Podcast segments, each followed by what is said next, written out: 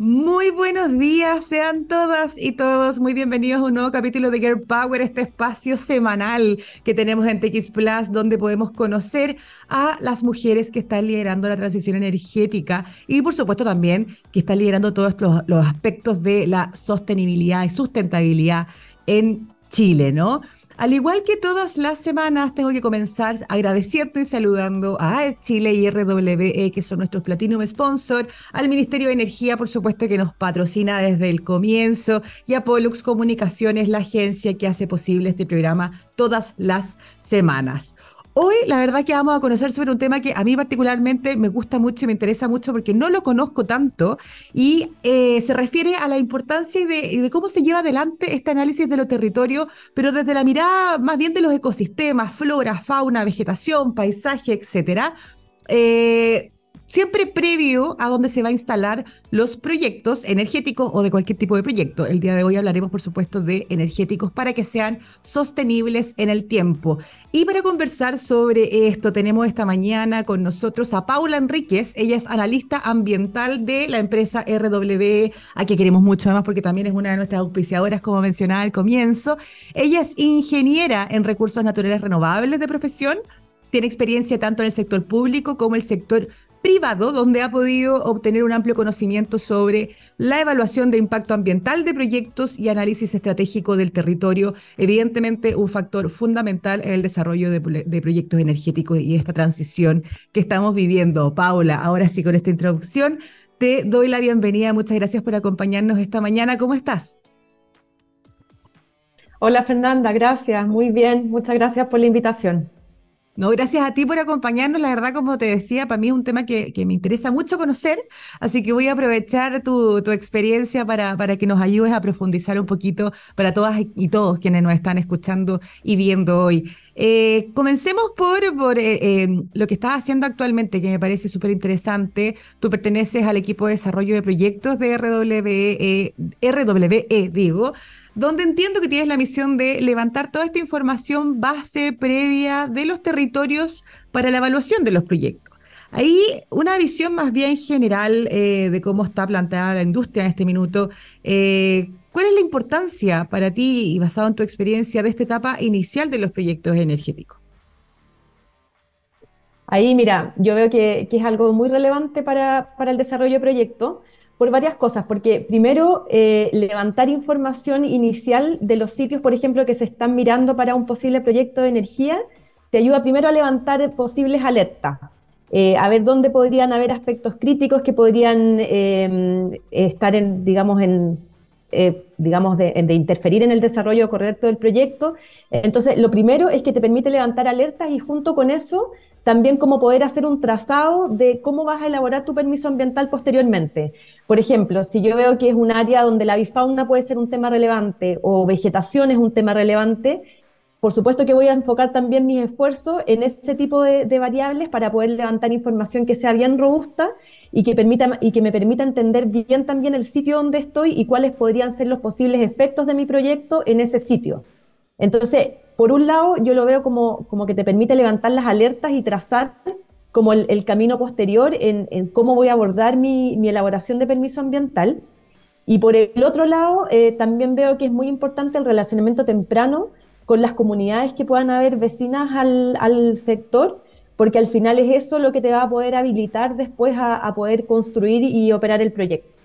Como que al final el desarrollo lo, lo, veo bastante como, por ejemplo, los cimientos de un edificio, que quizás los cimientos no se ven, eh, pero son los que te dan como la robustez eh, para después eh, poder construir tu, tu, edificio. Entonces, esto es como lo mismo. Al final, quizás la etapa de desarrollo es una etapa que no es tan visible como la, construcción o la operación de un proyecto, pero es la que te habilita para poder después em, poder operar tu proyecto de manera apropiada. Entonces, creo que es una etapa inicial clave eh, que te puede marcar después el, cómo sigue el, proyecto. al final, este tipo de, esta etapa que, donde trabajas tú y que hay, como dices, tú son los, es la base, ¿no? Eh, si no tenemos una, un acercamiento temprano, ya sea conocer el territorio, conocer tu ecosistema, lo que hablabas tú, eh, ¿cuáles son la, cuál es la fauna que está acá en este, en este territorio y poder ojalá poder trabajar juntos, ¿no? O sea, que, o sea, entiendo que uno ahí decide si es que el proyecto efectivamente es viable de desarrollar en esos territorios según lo, que ustedes identifican, como también quizás hay, hay factores que hay que considerar, que no implica que el, proyecto no se realice, pero hay que considerar. Ahí te quería hacer una pregunta. Tú mencionabas los estudios de impacto ambiental, por ejemplo. Eh, hay, hay, hay, algunas personas que podrían pensar que las empresas, eh, que no, todo es blanco y negro, ¿no? Que, eso un poquito también quiero que dejarlo claro, hay, eh, hay un trabajo con convicción de poder llevar adelante los proyectos y con respeto en los territorios y con cuidado en los territorios. Esa es mi visión por lo menos. Em, pero mucho se piensa de que a veces eh, este, este, trabajo que hacen es netamente para poder aprobar los, eh, los estudios, ¿no? Poder hacer el check de los estudios y después uno se olvida un poco de lo que pasó en los territorios. Ahí cuéntanos tú de repente cómo, cómo funciona, eh, porque por lo que tú me comentaste anteriormente, cuando conversamos antes del programa, esto es un acompañamiento más bien... Eh, de largo plazo y un seguimiento también. No es una cosa que se hace al principio, se hace el check y después se olvida. Cuéntanos un poquito de ese proceso y, también a tu juicio la importancia de tener esta relación también a largo plazo con los territorios. Sí, bueno, ahí em, para nosotros es súper importante generar relaciones que sean de largo plazo, eh, que sean relaciones de confianza, que sean relaciones robustas. Y por supuesto que eso al final se logra con tiempo, es como una amistad. O sea, una amistad uno la va cultivando y necesitas tiempo, eh, confianza, actuar de buena fe. Hay distintos como, yo creo, ámbitos en los que te van a permitir tener estas relaciones duraderas. Eh, nosotros desarrollamos los proyectos, pero también en RW los construimos, los operamos y estamos ahí hasta el cierre. Entonces, una, una larga vida juntos. Exacto, vamos a estar en ese territorio por lo menos 40 años, considerando al final todas las etapas desde un desarrollo hasta que el proyecto finalmente termina su vida útil y se cierra. Entonces, estamos muy convencidos de, eso, de que para generar eh, relaciones eh, sanas y, en el fondo resilientes, es muy importante eh, acercarse a las comunidades de manera temprana. por ejemplo, nosotros en, los proyectos en, los que estamos desarrollando ahora, el, el relacionamiento temprano, claro, comienza incluso no sé, pues un año y medio, dos años antes de ingresar el proyecto al CIA, eh, porque estamos seguros de que eso también eh, nos, puede, nos puede ayudar también a, generar proyectos más, más en armonía con, como decías tú, con respeto a los territorios y a las comunidades que están ahí.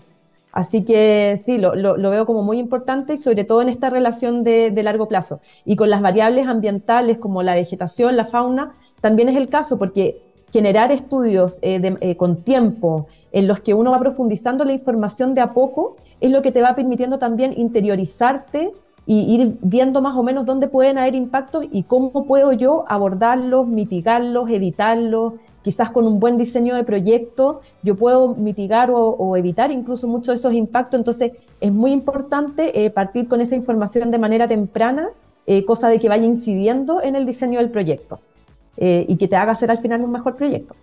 Sí, y que te logre, y que logre hacer el proyecto, porque si no lo hacemos esa, esa primera etapa bien, la verdad es que es bien difícil que se pueda llevar adelante.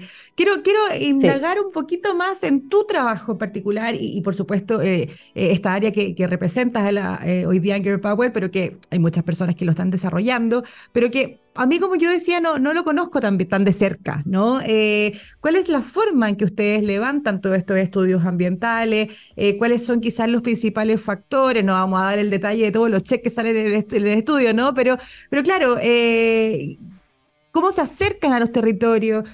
porque tú mismo comentabas, esto también hay un proceso de aprendizaje, me imagino, porque tú puedes tener muchísimo conocimiento, pero no necesariamente vas a saber en detalle cuáles son eh, las características de cada una de las zonas donde se va a instalar el territorio, o sea, perdón, los proyectos. Entonces, mm. ¿Cómo es ese proceso? Como del paso uno, vamos a levantar información a través de cómo lo hago y después ya en terreno, eh, mm. cuáles son un poco los temas que se, que se buscan identificar en los territorios en términos de ecosistemas, por ejemplo. Sí, mira, ahí eh, lo primero es empezar a revisar información disponible.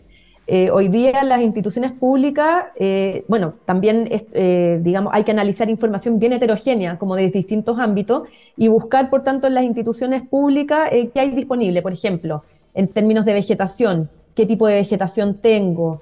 es posible que, por ejemplo, es bosque, es matorral, es pradera. Es posible que haya alguna especie que esté en categoría de conservación lo mismo con las aves, ¿Qué, especies probables hay, especies potenciales, también si hay alguna que, pudiese estar en alguna categoría que, pudiese ser más sensible.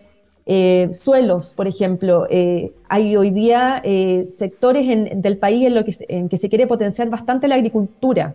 Y entonces tengo suelos agrícolas, es una competencia, por ejemplo, con mi proyecto en términos de turismo. Es un área eh, turística, ¿dónde están los atractivos? ¿A qué distancia están? Em, áreas protegidas, lo mismo. Tengo, por ejemplo, parques, reservas, distintos tipos de áreas protegidas que hoy día tenemos, u otras que, a lo mejor hoy día no tienen como esa categoría, pero por ejemplo cursos de agua, ríos, lagos, que pueden hacer eh, que sean reservorios, por ejemplo, de biodiversidad.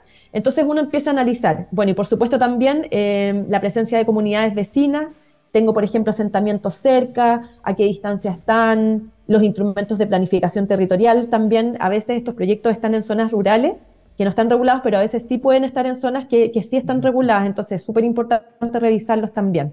Y ahí uno se va haciendo una idea del, del territorio, analizando imágenes satelitales también, la, información base, Paula, estamos con un pequeño delay para quienes nos están viendo y escuchando, así que a veces yo, la interrumpo, pero no a propósito, porque estamos con un delay un poquito. Eh, ¿De dónde sacas esa información inicial de, los organismos públicos como el paso uno de la investigación, para hacerte como el escenario general? Sí. Tú hablabas de, turismo, eh, imagino que es Natur, CONAP, por, por esa línea, ¿no?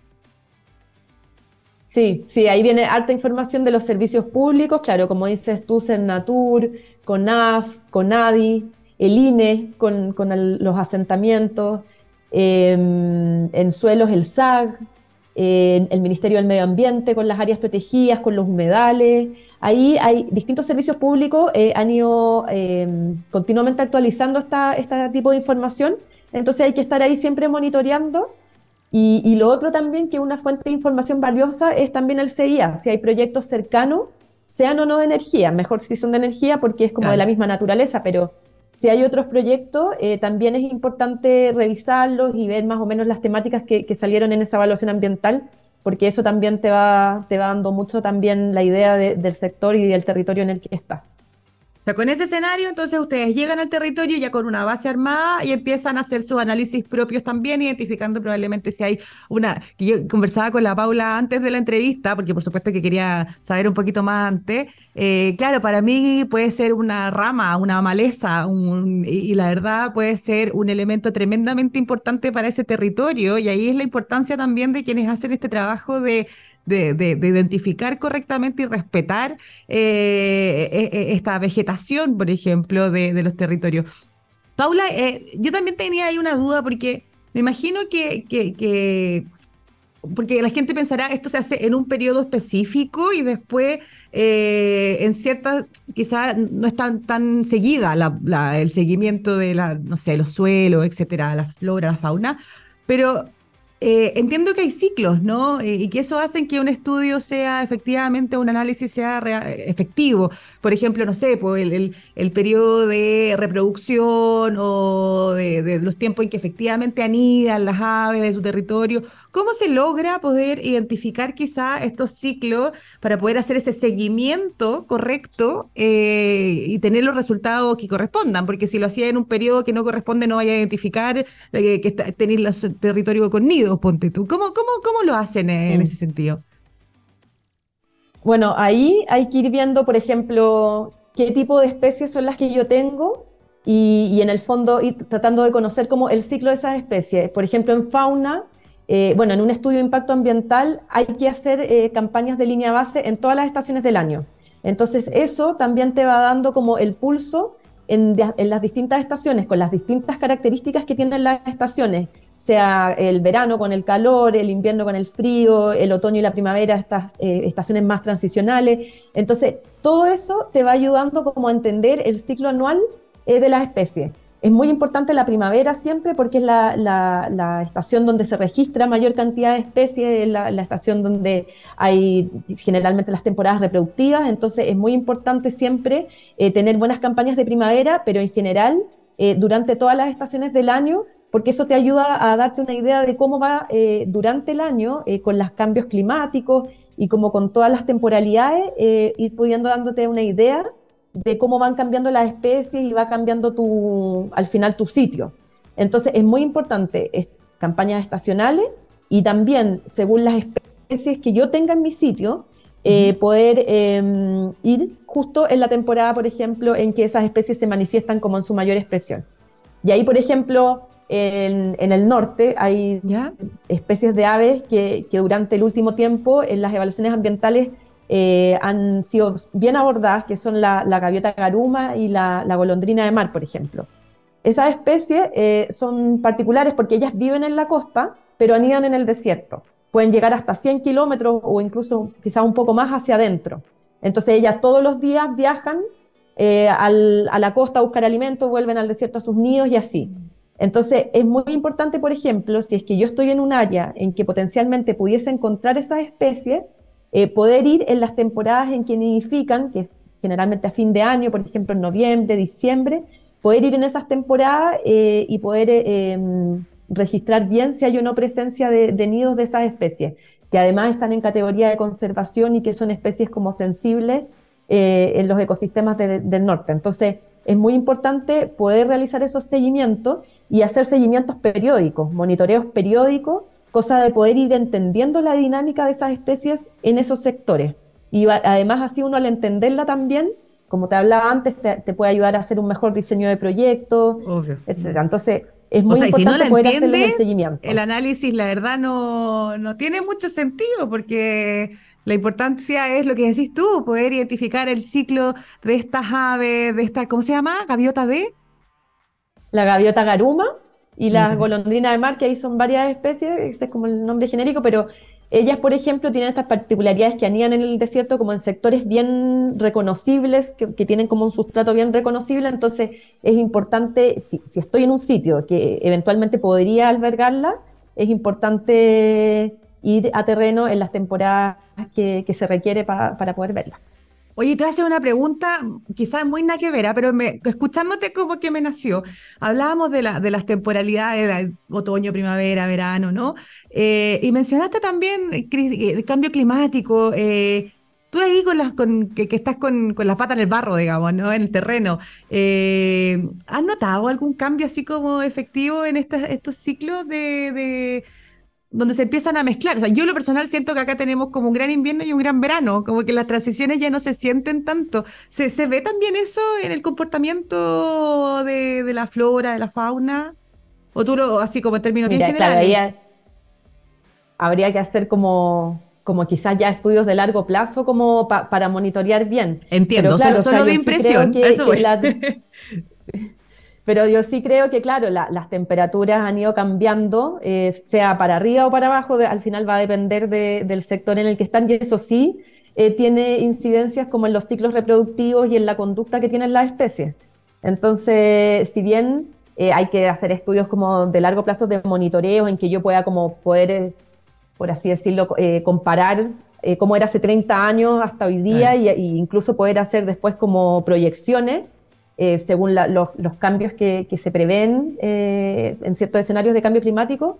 Eh, yo, claro, sí es un hecho de que los cambios en las temperaturas y en las condiciones del hábitat, por supuesto que van a repercutir en las especies, en cómo se comportan, en cómo, cuándo se reproducen, en, en su forma de crecimiento, etc. Entonces, sí creo que pueden haber cambios importantes como en ese como el, doble desafío porque eh, esto nos, va girando a todo entonces todo que muchas de las cosas ya aprendidas incluso con, con años de experiencia van a empezar a ir mutando por lo mismo que hablábamos o sea la primavera ya no va a ser tan primavera, eh, no va a ser tan marcadas las cuatro estaciones, ya están dejando de ser tan marcadas. Te quiero, hacer, quiero pasarme a, otra tecnología, a otro energético. Eh, hace poquito, creo que a fines del 2022, a comienzo de este, eh, RW justo anunció eh, el desarrollo de su primer proyecto de hidrógeno en Chile, ¿no?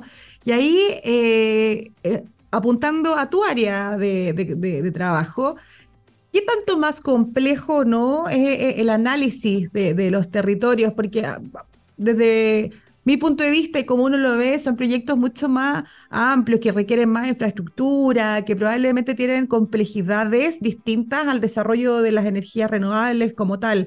Eh, ustedes que ya están metidos en esta máquina, ¿ves alguna diferencia mayor entre ambos proyectos o cuáles son quizás las complejidades que han tenido que enfrentar en ese proceso de, de hidrógeno en particular?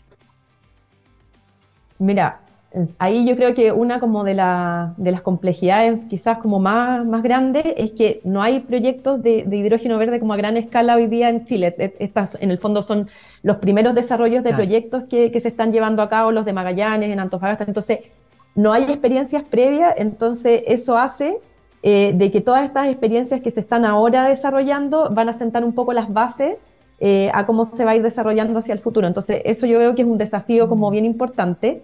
Y, en, ese ámbito, como dices tú, claro, son proyectos de gran escala, porque eh, tienes por un lado el parque eólico, que igual son proyectos de parques eólicos más grandes quizás que los que tenemos hoy día en el CEIA. Entonces, ya por un lado, aunque es una tecnología conocida, sí eh, son proyectos quizás más grandes que los que tenemos hoy día como en funcionamiento o en, o en el CIA. Entonces, por un lado está eso, por otro lado está todo lo que es los procesos químicos, la planta, la, eh, la, electrólisis, entonces toda esa parte que hay que abordar y también está toda la parte como más del medio marino, por así decirlo, que es el puerto, por ejemplo, toda la infraestructura que se requiere portuaria, tanto para eh, permitir el ingreso, por ejemplo, de los aerogeneradores, como también eh, para exportar el hidrógeno verde o los productos que, se vayan a exportar, los derivados que se exporten. Las plantas desalinizadoras, por ejemplo. Claro, es, un mundo. Son como varios mundos que se unen.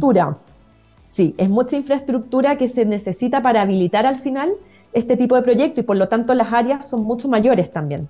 Entonces, por ejemplo, ahí un desafío es levantar buena información eh, en el caso de nosotros que estamos eh, trabajando en este proyecto en Magallanes, eh, también Magallanes es una región también en que hay menos experiencia en este tipo de proyectos, en proyectos. Entonces es muy importante y, nosotros lo, hemos, tratando hemos estado tratando de hacerlo así, de levantar información temprana, lo mismo que hablábamos un poco antes. De a poco vamos profundizando eh, no necesariamente somos todos expertos en Magallanes, por supuesto que no. Entonces uno de a poco se va familiarizando y vas viendo dónde te tienes que enfocar para ir levantando información que te ayuda a hacer un buen diseño de proyecto. Entonces, por un lado veo como ese desafío de hacerlo con tiempo, ser pionero, eh, hacerlo con tiempo eh, para poder levantar información que sea de calidad y que te permita hacer un buen proyecto y buenas evaluaciones de impacto. Eh, y por el otro lado, lo que hablábamos un poco de la infraestructura que se requiere para este tipo de proyectos. Y que, que ahí eh, encuentro como, desde mi perspectiva, eh, encuentro que ha sido muy positivo las colaboraciones que, que, se han ido dando como público-privadas, que también al final una empresa no, quizás no se puede hacer cargo en, sola de hacer este tipo de proyectos. Se requieren muchas aristas para que funcione y sea un buen desarrollo. Entonces, creo que, ahí hay que trabajar muy de la mano, tanto entre empresas como con el sector público, eh, para poder eh, hacer infraestructura, por ejemplo, que sea compartida, eh, con la finalidad siempre de poder mitigar todos los impactos que puedan estar asociados a la industria y de poder trabajar como de manera más armónica. Y Me parece tremendamente importante lo que estás diciendo, porque Acá, a diferencia de una central eólica, solar, claro, no podemos eh, construir un puerto por cada planta de hidrógeno. Eh, eh, nos obliga un poquito a colaborar. ¿No? Tenemos que colaborar y como dices tú, estamos aprendiendo. Y en este aprendizaje, qué mejor que compartir conocimientos para tratar de que sean proyectos que sean sostenibles, que, estén bien vinculados con los territorios, que se compartan las buenas experiencias, lo que encontró uno, lo que encontró el otro. Si aquí dejo, me tomo de lo que dice Paula y dejo la invitación también a colaborar acá. Nadie se tiene que quedar con la pelota. La idea es que podamos compartir y pasarnos esa pelota porque al final es un proyecto, o sea, es una tecnología, un energético que está pensado para acelerar la transición energética, eh, para acompañar, por supuesto, también a las renovables. No hay hidrógeno verde si no hay renovable, entonces un match perfecto a mi juicio y donde tenemos un tremendo potencial. Paula, quiero aprovechar, estrujarte un poquito más a nivel de tu experiencia y conocimiento. Hemos hablado más bien de, lo que es generación, ¿no?